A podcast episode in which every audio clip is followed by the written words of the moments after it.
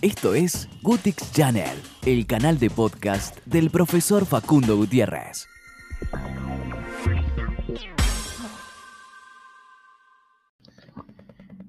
La depresión es uno de los problemas actuales de mayor incidencia, especialmente en las grandes ciudades, y tiene muchas aristas. Muchas personas están depresivas y tal vez no se den cuenta, otras tal vez se dan cuenta cuando por ahí tuvieron eh, la, la decisión por ahí de hacerse daño de alguna u otra forma, o por ahí buscando alivio en drogas que no son las autorizadas por las, eh, o sea, que no son de uso eh, legal, como son la marihuana, la cocaína, ¿no? Pero la depresión es un mal, de hecho, una publicación en un momento había dicho de que era el mal del siglo XXI, ¿no? ¿Por qué? Porque vivimos cargados de ansiedad. La depresión eh, afecta muchísimo, cada vez más al público joven, adulto. Tiene que ver también con las faltas de expectativas, tiene que ver con la falta de un futuro previsible, ¿no? especialmente en los países en vía de desarrollo.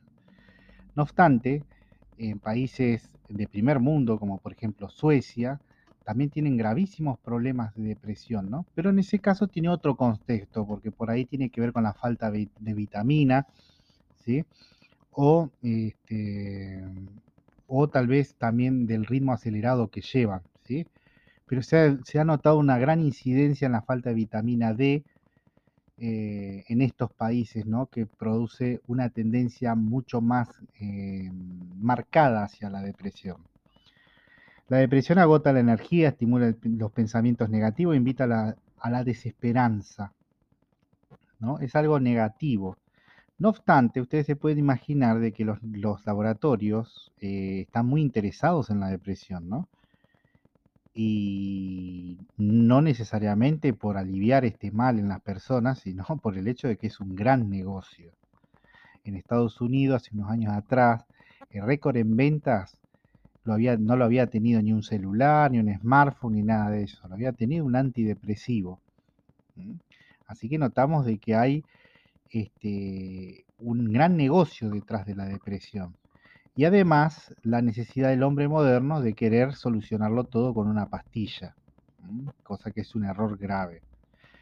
Y justamente estoy haciendo referencia esta mañana a un estudio recién publicado en el Hospital McLean, donde encuentra una droga, la esquetamina, que funciona muy bien para personas que tienen la, eh, la eh, depresión como una enfermedad, no como algo transitorio. ¿sí? Esto está publicado en mi blog, ¿sí? mi blog es la y ahí después pueden revisar este, para más detalles. Y este, este medicamento es efectivo, muy efectivo y está bien que no es para todos, ni es el 100% efectivo, porque a veces las cuestiones no es solamente eh, biológicas de la persona hacia la depresión, ¿no? Pero tiende a aliviar intensa, eh, la intensa nube oscura de la depresión. El, el, medicamento incluso ya ha sido aprobado por la Administración de Drogas y Alimentos de los Estados Unidos para su uso en trastorno depresivo mayor resistente eh, en el eh, tratamiento depresivo de mayor resistencia al tratamiento, ¿no? Así que es una buena noticia. Pero, como por supuesto, eh, no pueden ser todas buenas noticias, ¿no? La mala noticia es el precio. Sale 240 pesos. Eso es, un spray. Este es, un spray que se vende, ¿no? Claro que dije pesos, no. el mundo no se maneja con pesos, ¿no? 240 dólares por cada rociado, porque es una mm, bueno, se puede administrar por vía intravenosa, ¿sí? O también eh, hay un spray nasal, ¿no? Así que imagínense, un spray nasal antidepresivo, pero vale 240 dólares cada rociado, ¿no? Así que imagínense una vez por día, 240 dólares, ¿no? Cuando se observa este costo a largo tiempo, el precio se ve aún más, digamos, deprimente. El medicamento debe administrarse como un medicamento continuo, para el mes inicial del tratamiento con aerosol nasal, el costo sería aproximadamente 5.572 dólares. ¿no? Y después, los meses siguientes serían 1.700 dólares y 2.244 dólares cada mes. Imaginémonos que un operario de fábrica en Estados Unidos gana 8 mil o 9 mil dólares mensuales, ¿no? Así que estamos viendo que es caro, muy caro, porque los, costos de vida también no, son para nada este, eh, buenos en Estados Unidos, al contrario de lo que se cree, ¿no? Así que se comparan los beneficios y costos de esta versión de ketamina en aerosol nasal y bueno, la verdad que eh, hoy por hoy conviene mantenerse en la línea de los antidepresivos que se están utilizando en la actualidad, por lo menos por el momento, ¿no? Con respecto a los beneficios, aunque no perfecto, la esketamina aumentó el tiempo de remisión del 25,3% al 31,1% con respecto a los medicamentos convencionales. Sin embargo, llegaron a la conclusión de que sería necesario reducir el desembolso financiero de los actuales 240 dólares por dosis a 140 dólares por dosis para que sea rentable en términos de atención médica y gastos generales en la sociedad. Así que este informe de investigación de Rossi Stretman concluye, ¿trabajarán los legisladores, los aseguradores y los líderes de atención médica para reducir el precio de la esquetamina y hacer que esté disponible para quienes la necesitan? Bueno, por ahí en Estados Unidos tendrían que generar algo así como un subsidio a ese tipo de drogas para que estén al alcance de las personas, ¿no? Porque algunas realmente, eh, la mayoría realmente lo necesita, ¿no?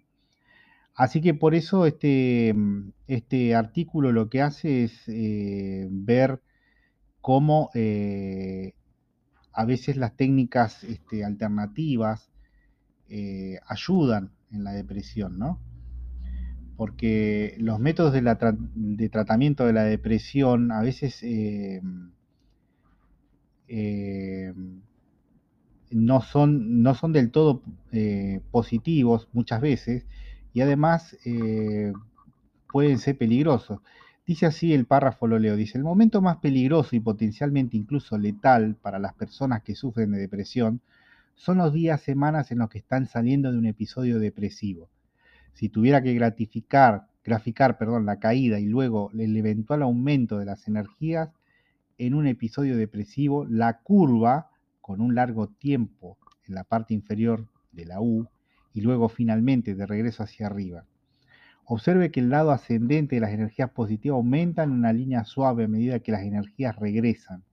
Su ascenso generalmente incluye altibajos abruptos, picos irregulares, seguidos de caídas repentinas como acantilados. Afortunadamente, los bajos repentinos generalmente dan paso a rápidos retornos a niveles de energía positiva cada vez más altos.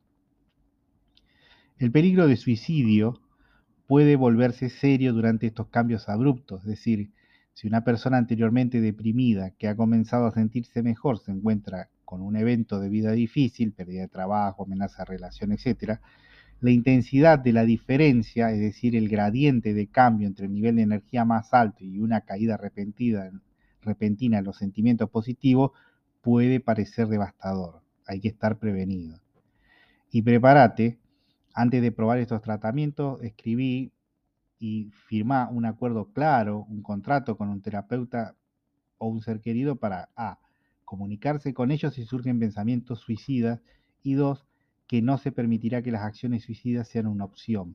Un contrato prefirmado puede permitir que una persona anule la reaparición de pensamientos suicidas para que pueda disfrutar nuevamente los beneficios de una vida en el ámbito del bienestar.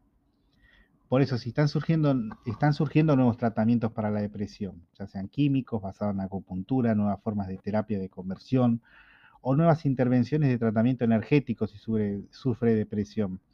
Pero hay que buscarlos. Incluso si tu mente deprimida sigue diciéndote que nada te va a ayudar, tenés que abrirte a probar nuevas opciones. Algo de esto tiene que funcionar. Pero vieron, el artículo habla como que el estado de ánimo eh, hace como, como que lo grafica, ¿no? Como que hace una U.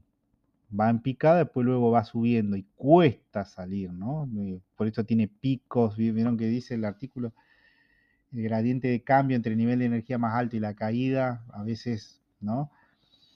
va siendo, es, un, es una carrera cuesta arriba, ¿no? A veces muchos eh, han visto muy positivo el hecho de hacer gimnasia y es muy necesario las redes neuronales, o sea, juntarse con amigos, estar al pendiente de otros, hacer regalos, o sea que eh, tendría que ser la última opción la medicación. De hecho, los psiquiatras serios ven como la última opción la medicación, ¿no?